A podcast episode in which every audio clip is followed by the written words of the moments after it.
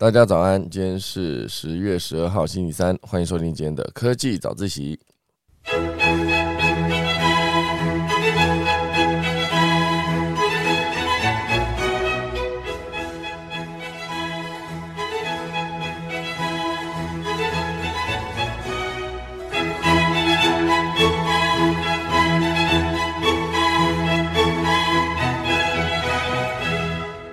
好的，今天科技早自习要跟大家分享几则消息。第一大段呢，主要都是美国围堵中国半导体，好，祭出十年来最大的出口禁令。现阶段呢，这个长江储存列入了观察，所以接下来还有一系列的消息，就是包括呃，美国拿来痛击中国晶片及记忆体的新规定啊，这个叫做 FDPR 啊，这到底是什么呢？等下来跟大家分享。第二大段呢，会跟大家聊到一系列的关于日本的消息，哦，包括亚洲第一站 Starlink 呢惊起直接支援日本的网络服务，还有另外一个是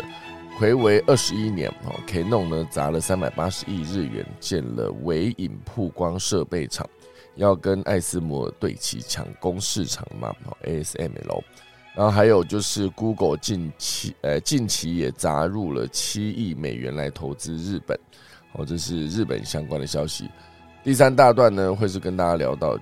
可以多吸收百分之五十三的二氧化碳的这种树，哦，就是美国新创打造的杂交树，哦，到底如何能够改变这个世界呢？等下钟声过，开始今天的科技早起喽。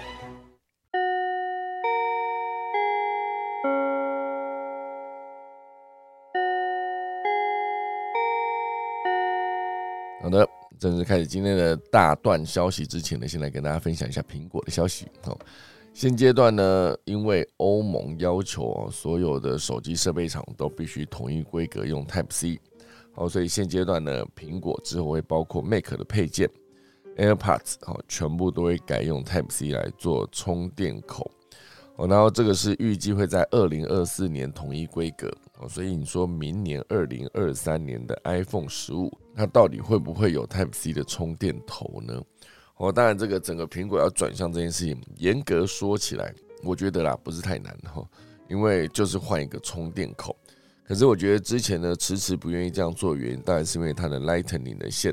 因为是独家专有的，所以它只能呃所有的人，如果你想要做 Lightning 的线。要么你就要去取得 Apple 的授权啊，要么你就是自己额外打造啊。可是你自己呃有在用 iPhone 的人，自己在使用充电线的过程中，你就会感觉到呃好的线跟坏的线差别还是蛮大的。当然一部分影响的原因是那个充电头，我就是好的充电头跟坏的充电头虽然可能长得一模一样，可是比较烂的充电头就是怎么充都充非常非常的慢。哦，所以主要就是现阶段这个 Type C 呢。呃，相信可以，呃，算是对大家来说比较好一点了，因为毕竟我现在就不用，如果啦，以后改成 Type C，我的那个笔电跟我的呃桌垫上面的硬碟连接，还有我的手机，我全部是一条线就搞定了。不然，其实现在，比如说我的桌垫要用那个呃 USB A，然后呃笔电是 USB Type C，然后手机又是 Lightning。哦，那其实相对比较不方便，所以这就是苹果呢将在二零二四年之前呢，将这个产品的充电规格统一改用 Type C 来配合欧盟法规的要求，就是至今大概剩下一年多了，好，简单讲就是一年多，这个就是欧盟的规定，哦，所以明年呢推出新一代的 iMac 或是 Mac Pro 的时候。可能有顺便将 Magic Mouse 啊、Magic Keyboard 跟 Magic Trackpad 等被配件。更新为 Type C 的充电规格。哦，没错，我觉得现阶段我的桌上型的 iMac 哦，它确实也是使用一边是 Type C 哎 Type A，然后另外一边是 Lightning 来做呃我的桌垫的键盘、还有滑鼠、还有触控板的充电连接装置。哦，所以这一个之后，如果把所有的电脑上面的连接头改成 Type C，我相信应该是非常的方便。哦，其实这件事情大概从二零一九年、二零年的时候就已经在讲了，现在都已经二二年了，然后终于现在有可能苹果会在二零二四年完成这样子的更新吗？我就看明年推出的，如果明年推出的桌垫，我就 iMac 系列，它可以直接把那个所有的接口改成 Type C，就是跟滑鼠跟键盘的连接改成 Type C 的话，我相信呢，iPhone 改成 Type C 的可能性会大大增加。好，所以这就看明年的春季发表会。春季吗？哦，有可能是秋冬。哦，有可能是秋季发表会。好，这就是 Type C 相关的消息。那还有另外一则呢，跟大家聊聊，就是关于 PC 的销量这件事情。PC 哦，就是呃个人电脑、笔电哦，就是用的是，呃，也有可能是桌垫了。我觉得个人电脑是不管是笔电还是桌垫，现阶段呢，它的销售陷入了一个低潮。整个 Q 三第三季，好，就是出货量年减百分之十五，而且在年减百分之十五的过程中呢，诶，这个 Make 逆风大涨百分之四十，好，所以这个是因为之前疫情带动居家工作以及学习需求，好，使得这个个人电脑呢出现一波强劲的买气，好，所以以去年的 Q 三来看，因为那个时候可能疫情也相对更严重一些，哦，所以。从最新数据显示哦，就是全球 PC 的出货量锐减了百分之十五，反映这个疫情呢对于 PC 销售的提振力哦，就就此告一段落。我觉得之后呢，如果一切恢复正常，那 Mac 的销售需求会增加百分之四十嘛？因为以现阶段来看，哦，增加了蛮多的。这个是市场研究公司 IDC 哦十月十号发布的一个最新的报告指出。二零二二年的第三季呢，全球 PC 的出货量年减百分之十五，哦，它的数量是七千四百三十万台，哦，延续第二季年减百分之十五点三，哦，第一季年减百分之五，所以其实每一季减少的数字呢，看起来是越来越多，哦，或者差不多，那当然以现阶段来说，个别品牌表现。市占率居冠的是联想，哦，以二十二点七居冠。第三季呢，全球出货年减百分之十六到一五一八万台，哦，所以你说七四三零万中，哦，有呃一五一八万哦是来自联想啊，市占百分之二十二点七。排名第二跟第三的惠普和戴尔，出货量也分别大减百分之二十七跟百分之二十一。而这个戴尔全球第二季的出货量。原本只有下跌百分之五，到第三季的时候，竟然就下跌百分之二十一，显示这个 PC 的需求的疲态呢，已经从消费性的 PC 哦蔓延至商用 PC 哦，所以算起来，这个笔电啊，应该说所有的电脑呃销售数字持续下跌的同时，Mac 啊苹果的 Mac 在第三季的出货量。反而比去年同期激增百分之四十点二，哦，达到七百一十七万台，哦，所以它增加了百分之四十点二，也才达到七百一十七万台。那这个以全球 PC 来看，哦，就是这整个的今年二零二零二二年的第三季，全球出货量就已经七千四百三十万台，哦，所以基本上差距是十倍左右。哦，就是 IDC 有指出，呃，这个原因是第二季的期间呢，哦，中国风控措施有所放松，哦，使得苹果供应链受限，然后这个状况呢有出现改善，哦，所以苹果呢才算是出货量唯一成长的业者。呃，另外分析师有表示哦，苹果降价促销自己的 M1 晶片的 Mac。成功吸引学生等对价格敏感族的消费，哦，也是推动第三季出货量逆势上扬的原因之一。哦，所以这整个就是今年度这个呃第三季 PC 跟 Mac 的比较，我就差不多。我之前其实蛮好奇他们的每一季的出货量跟所谓的市占率大概是多少。我觉得现在看起来就是以新机来看，第三季哦就是七千四百八十万。台啊，对比七百一十万台啊，七百一十七万，或者差不多十倍哦，大概有个概念。不过那也仅是今年第三季的出货量。以全球使用者来看，哦，不确定这个全球使用者的 PC 跟 Mac 的对比比例大概是多少啊？不然我来查查看哈。PC 啊 VS Mac，然后销量，哦，市占率，我来看一下，呃，这个根据维基百科的操作系统使用份额来看，呃，我看看啊，就是现阶段微软推出的 Windows 已经超过十四亿名的使用者，而是电脑作业系统市占率最高的一个作业系统。那当然，以这个 Mac OS 来看，哦，所以整个算起来，当然就是百分之七十五。以个人电脑作业系统市占率统计来看，Windows 呢占了百分之七十五点呃四八，那 Mac OS 呢占了百分之十五点八四。哦，所以大概就是一个呃这样成绩五倍嘛？哦，差了五倍哦左右，差了五倍。哦，如果单纯只看这两个的话。那其他当然还要再加上 Linux 哦，就是二点一九百分之二点一九，那 Chrome OS 就是二点五八哦，所以以作业系统来看，大概就是这样子的比例，七十五比十五啊，百分之七十五比百分之十五，我这样加起来就已经九十了嘛，剩下的就是个位数哈。好，那以这个市占率来看哦，就是当然是差了五倍嘛，好，可是以今年呃第三季的销量来看。就是差了十倍左右，我就大概有个概念哦。所以现阶段呢，这个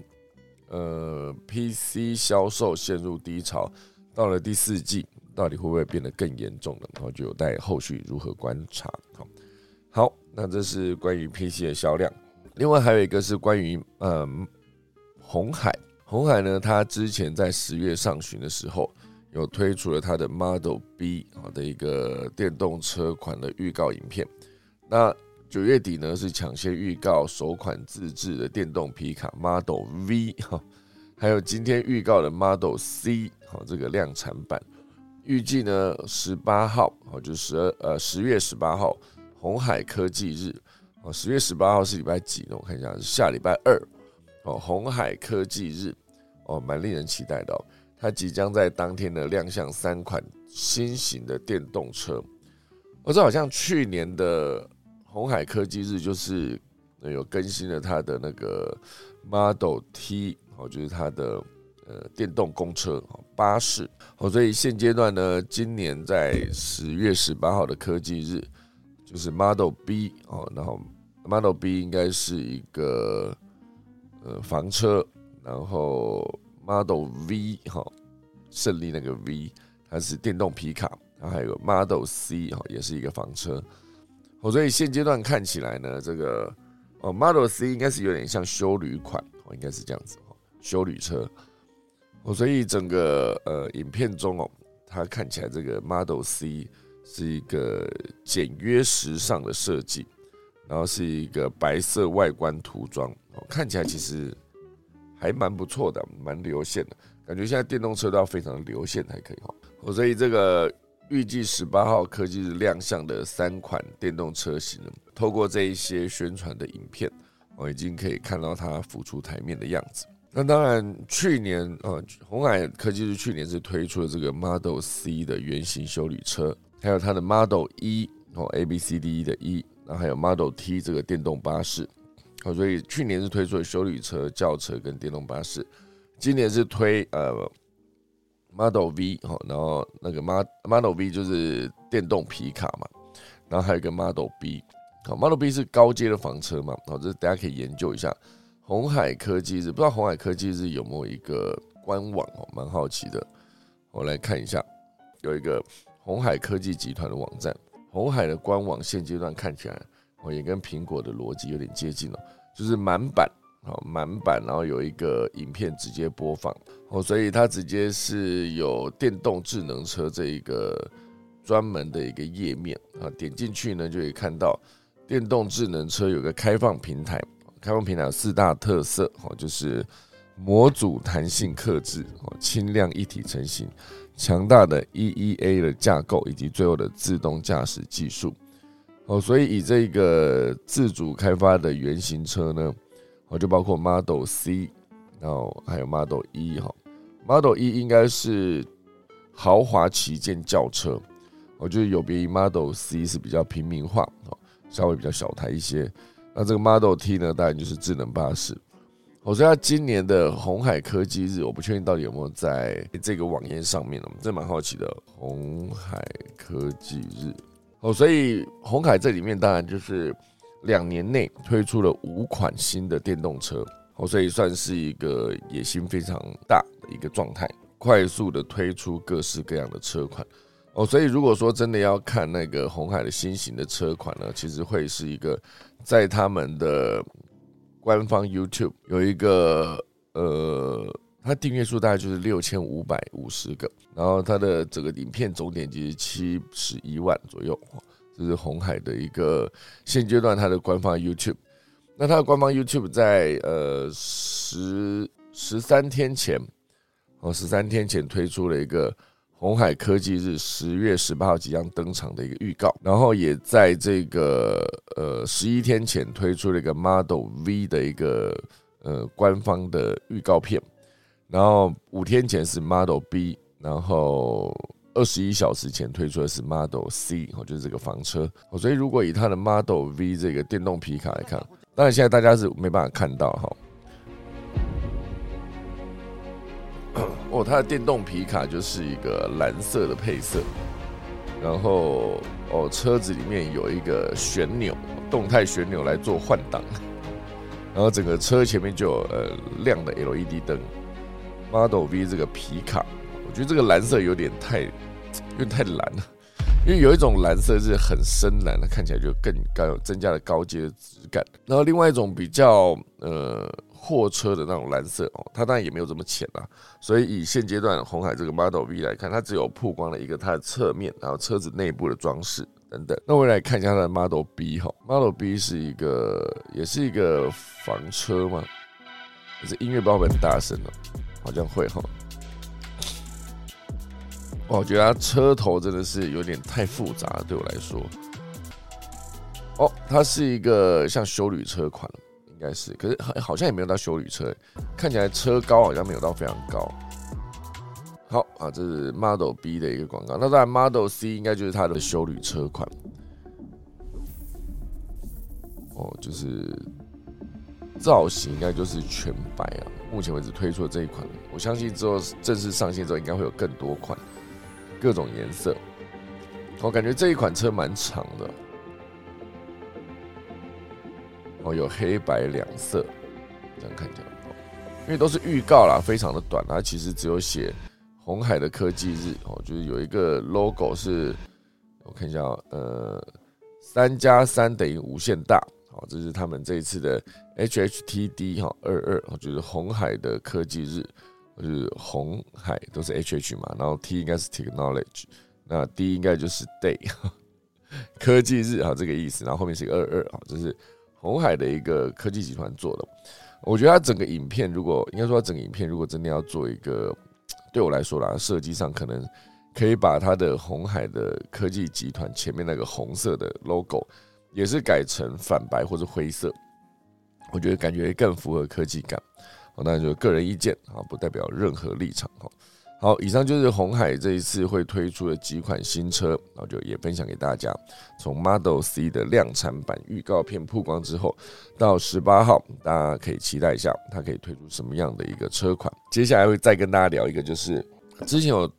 聊过这个 Be Real，就是现在 Z 世代比较喜欢的一个社群媒体，好，就是社群平台，就是上传不修图的照片，哈，这一个服务。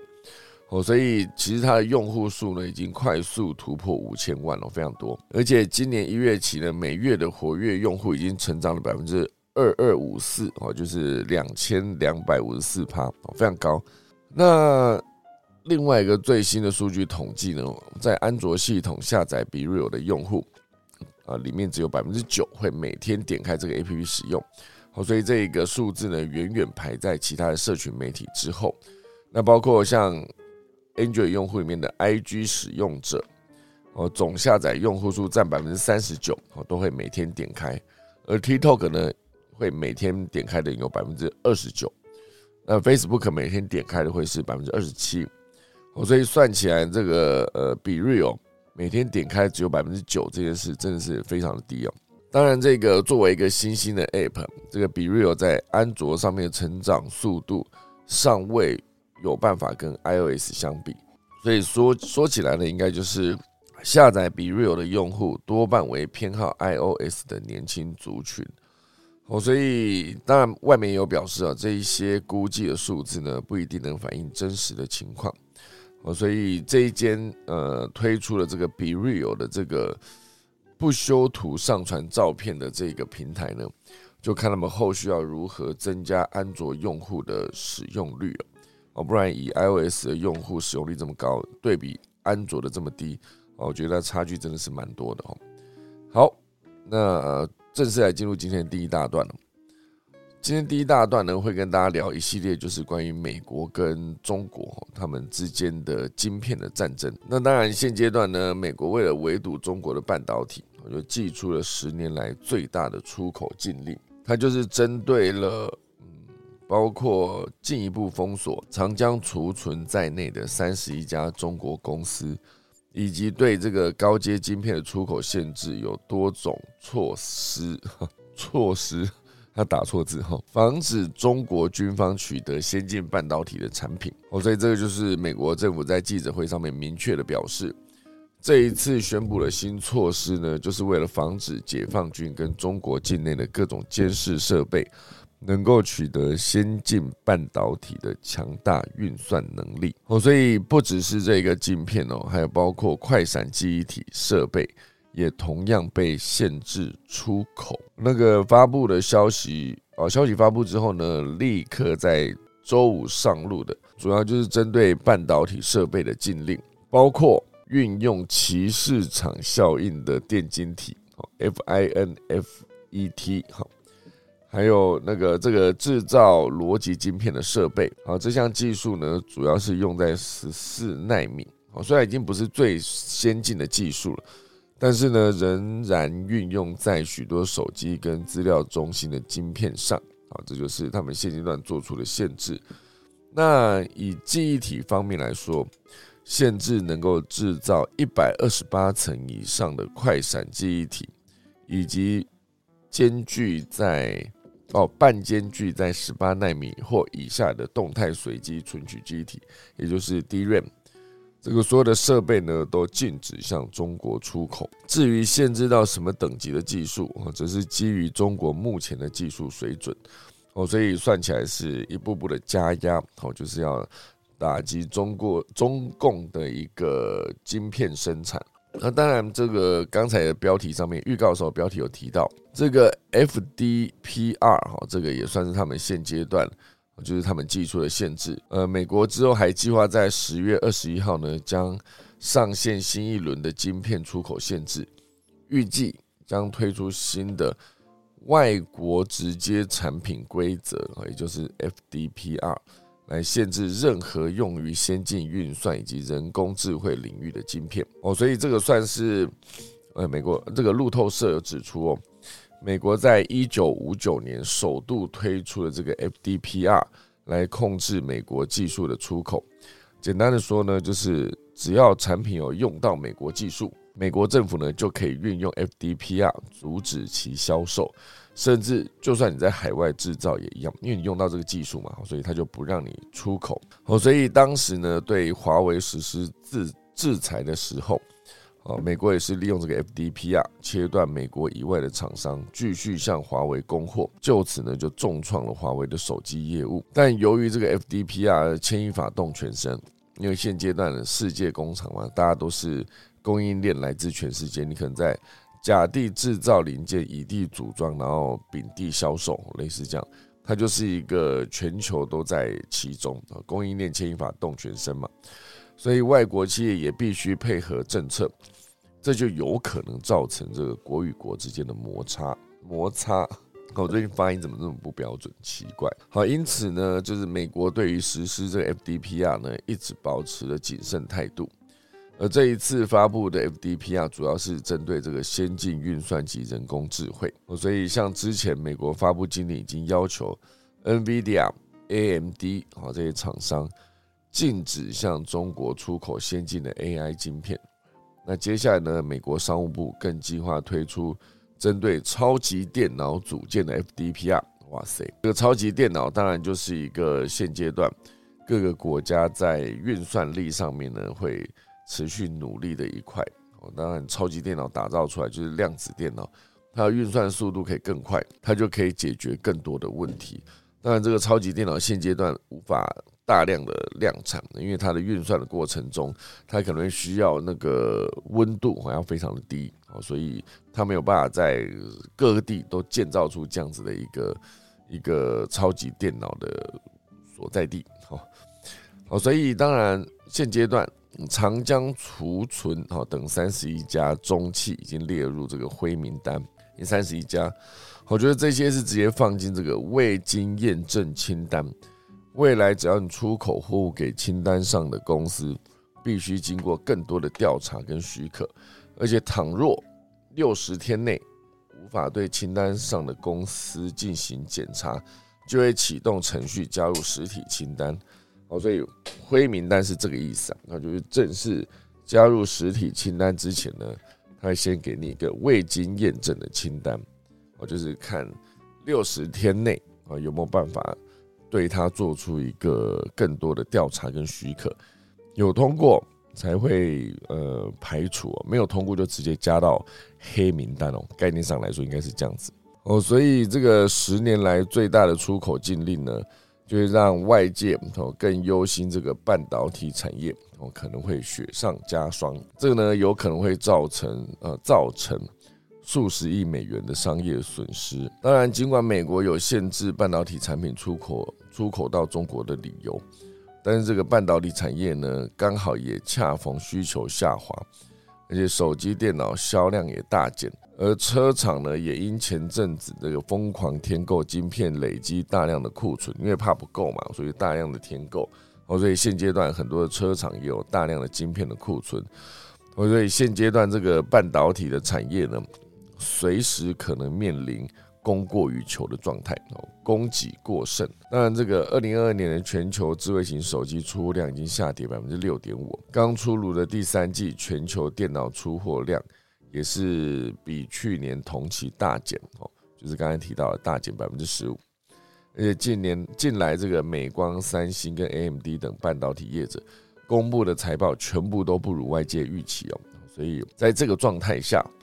就是各个呃大厂全部都是股价下跌，包括 NVIDIA 哦，它是股价跟在短短两三天内。下跌了百分之十以上哦，所以中国官方当然也抓到这一个点来进行反击哦，在声明中坚决反对美国对中国半导体的出口管制，也呼吁美国立即停止这种行为。这次的禁令呢，不光使中国企业蒙受损失，也会损害美国企业的商业利益哦。所以虽然还不到焦土战争啊，不过可以说算是呃伤敌一千自损八百哦，这个概念就是双面刃啊。这一寄出来当然对大家都不好，可是美国现阶段势必得这样做。那当然对中国来说哦，他当然也会提到，就是坚决。反对这种行为啊，也呼吁美国立即停止。那如果不停止，会不会之后中国也继续采取当时被川普做这个贸易制裁的一个就加关税嘛？当时加关税加关税哦，所以中国会不会也做出相对应的手段？哦，比如说我就再次停止采购你的大豆，采购你的农产品。哦，就是如果接下来又要选举嘛，我就在美国现阶段应该是。呃，县市长对美国来说，应该还不是美国总统大选。美国总统大选应该是二零二四年那时候哦，所以当时就是川普在打贸易战的时候呢，就是增加了关税哦，所以导致美国很多的农产品就是在中国不买的情况下，它就是无处销售嘛。当然，他们也过得相当的惨哦，所以这绝对就是一个嗯七伤拳的概念哦，就是停止供应自己的。高科技产品或者技术，然后来打压中国的科技发展哦，这是他们目前为止呢能做的各式各样的手段。哦，所以包括这个 FDPR 哈，这个已经是行之有年了，一九五九年的第一次哦，就是正式实行的这个 FDPR，这个就是外国直接产品规则这个概念哦，就是这会使美国监管机构将技术出口管制权利。延伸超出美国国界，哦，直接到中国跟外国，应该说外国跟中国之间的交易。哦，一九五九年就推出了，到现在，哦，那二零二零年八月已经先对付过华为了。现阶段就是所有的半导体出哦出货，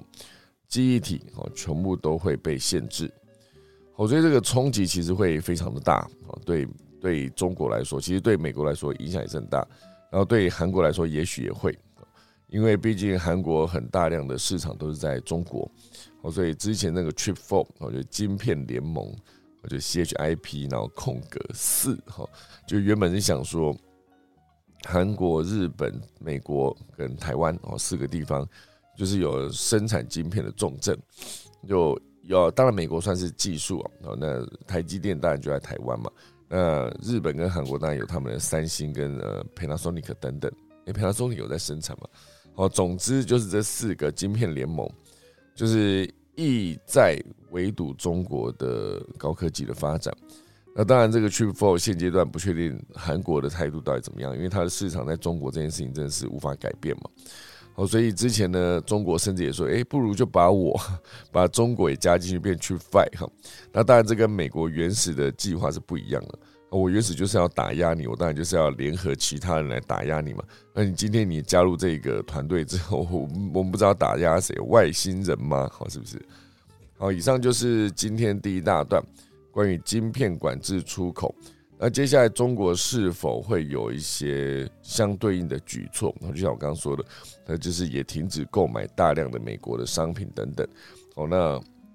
会不会会对美国造成影响？会不会再次在今年的年底啊，可能什么感恩节啊、圣诞节又再次没有礼物可以送？哈，会不会有又有这种可能出现？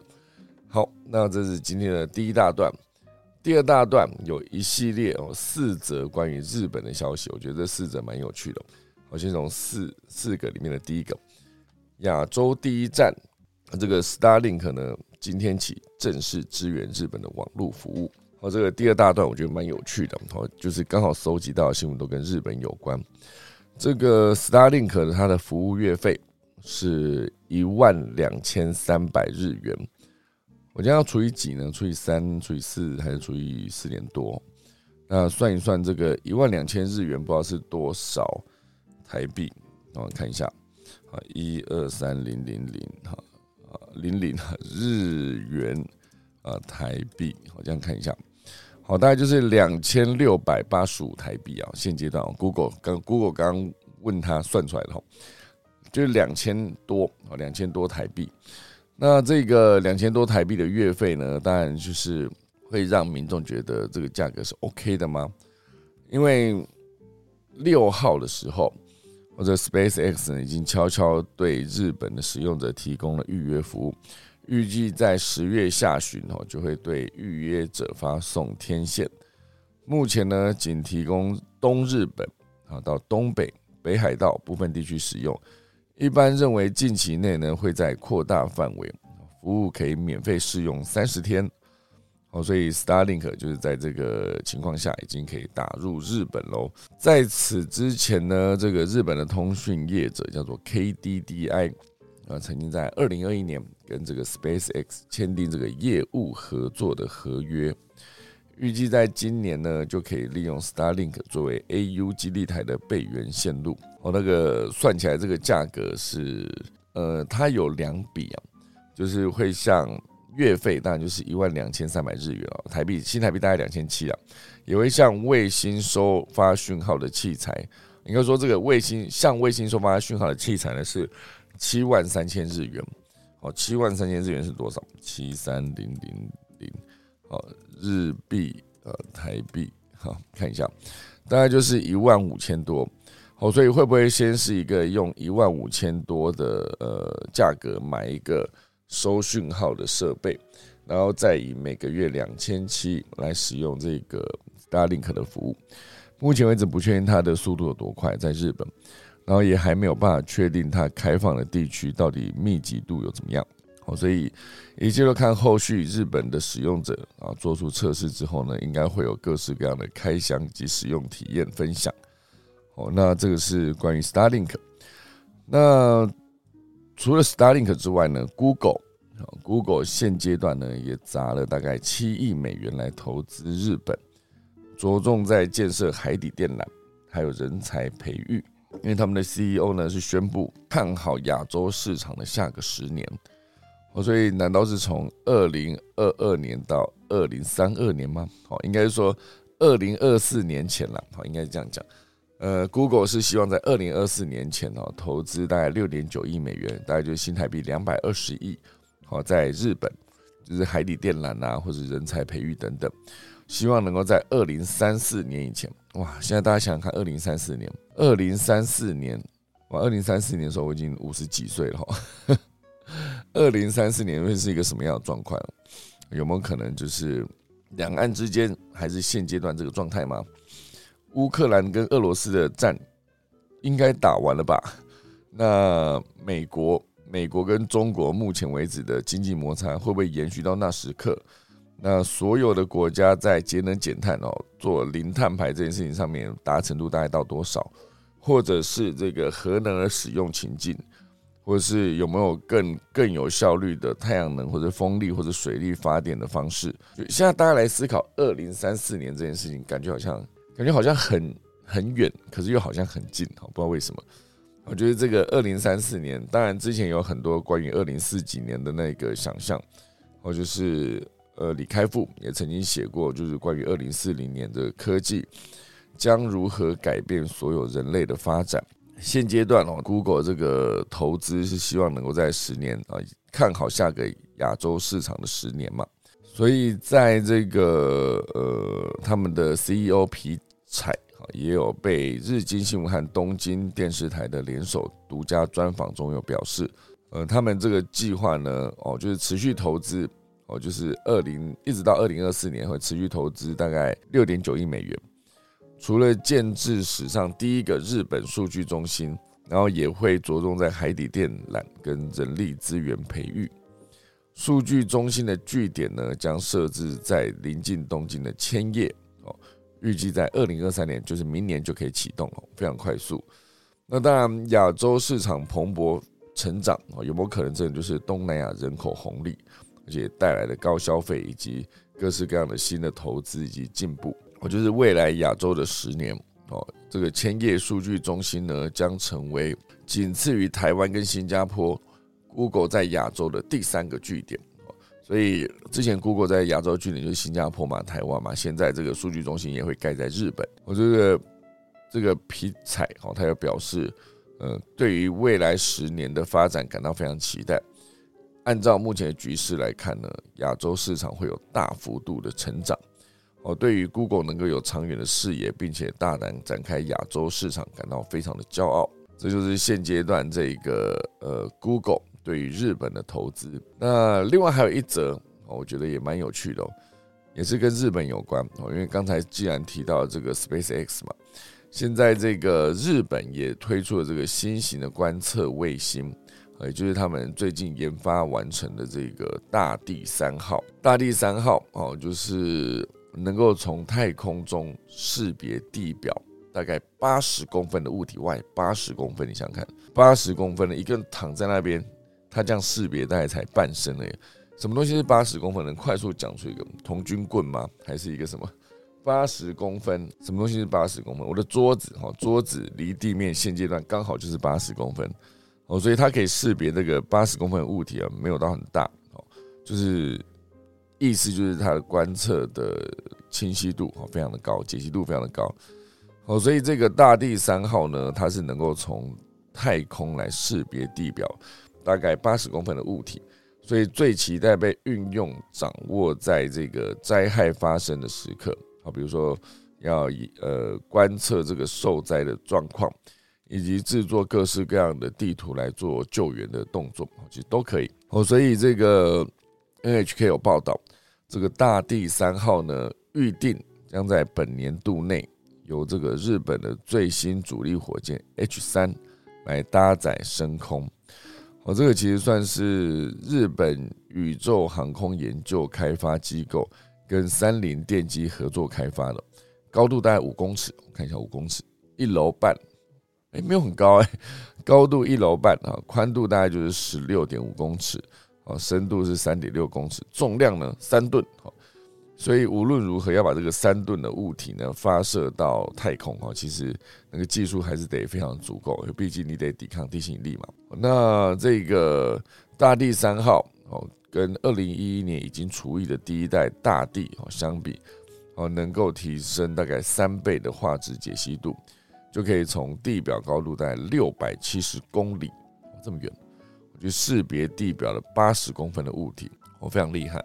所以它严格说起来，应该是之前的大地，然后还有大地二号跟现在的大地三号，呃，就是实时在进步中。而且这个大地三号呢，每秒可以传输大概一点五 G 的资料，传输的速度呢，也较旧型机体提升两倍以上。哦，所以这个第一代的大地是在二零零六年服役，一路到二零一一年这个三一一大地震之后呢，就除以。接下来就是大地二号在二零一四年升空，那一路到现在，然就是大地三号啊，即将在今年上线。上线之后呢，能不能为日本的观测或是救援的任务带来更好的影响，就有有待后续的观察了。好，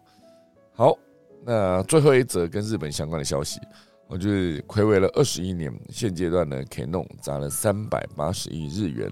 来建这个微影呃曝光设备厂，它主要就是跟这个爱思摩 ASML 抢占市场。哦，这个其实做这件事情不是太容易啊，我觉得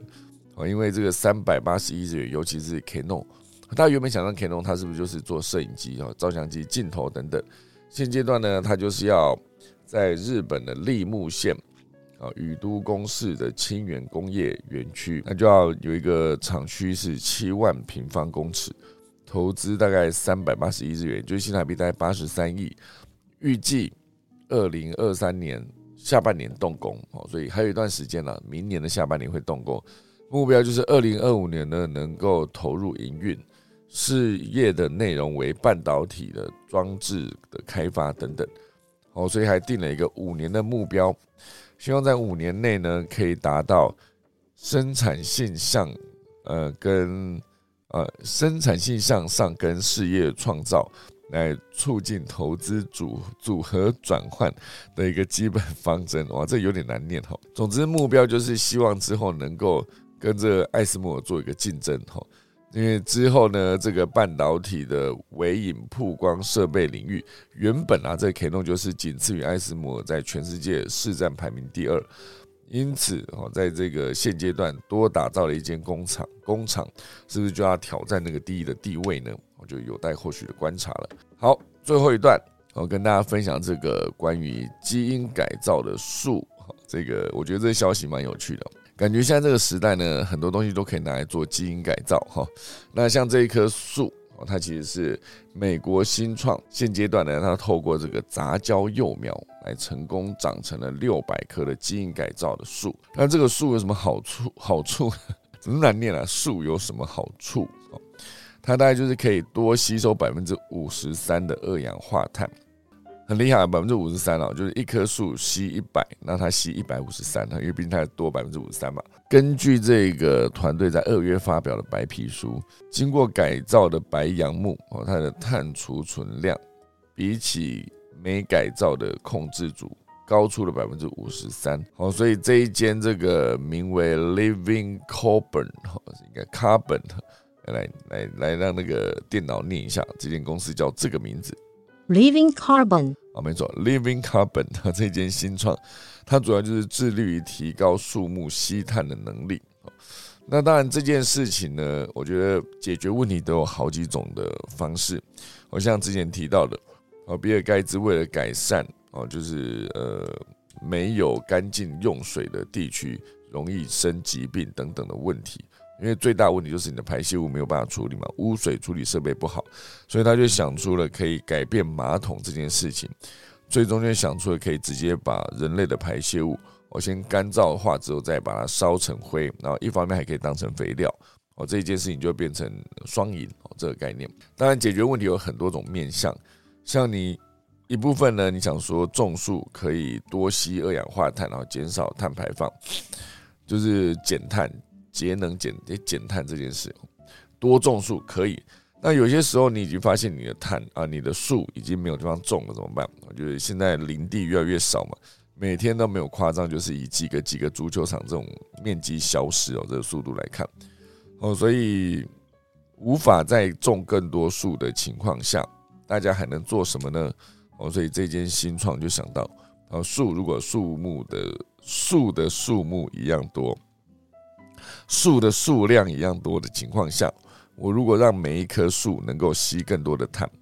那一样也有办法解决这个问题。所以主要就是它是杂交了这个杨树的幼苗，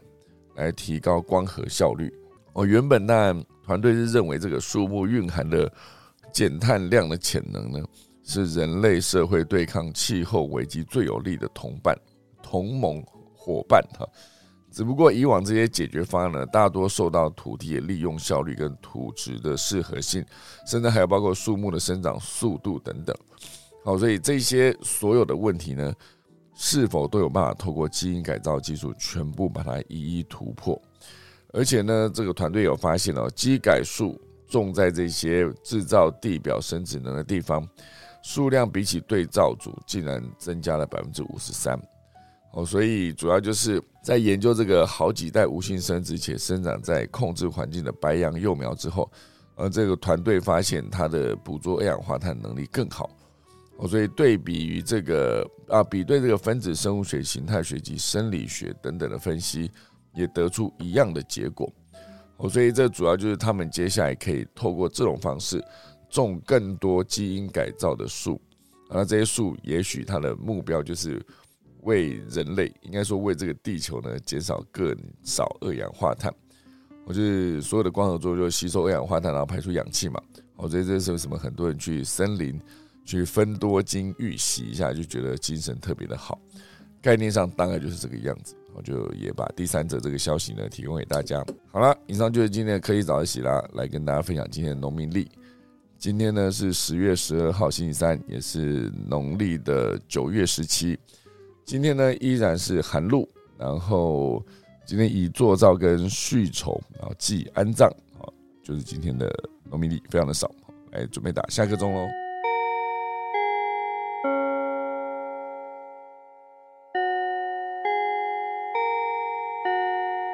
好的，今天就谢谢大家收听，那我们可以早起，明天十月十三号礼拜四早上再见，大家拜拜。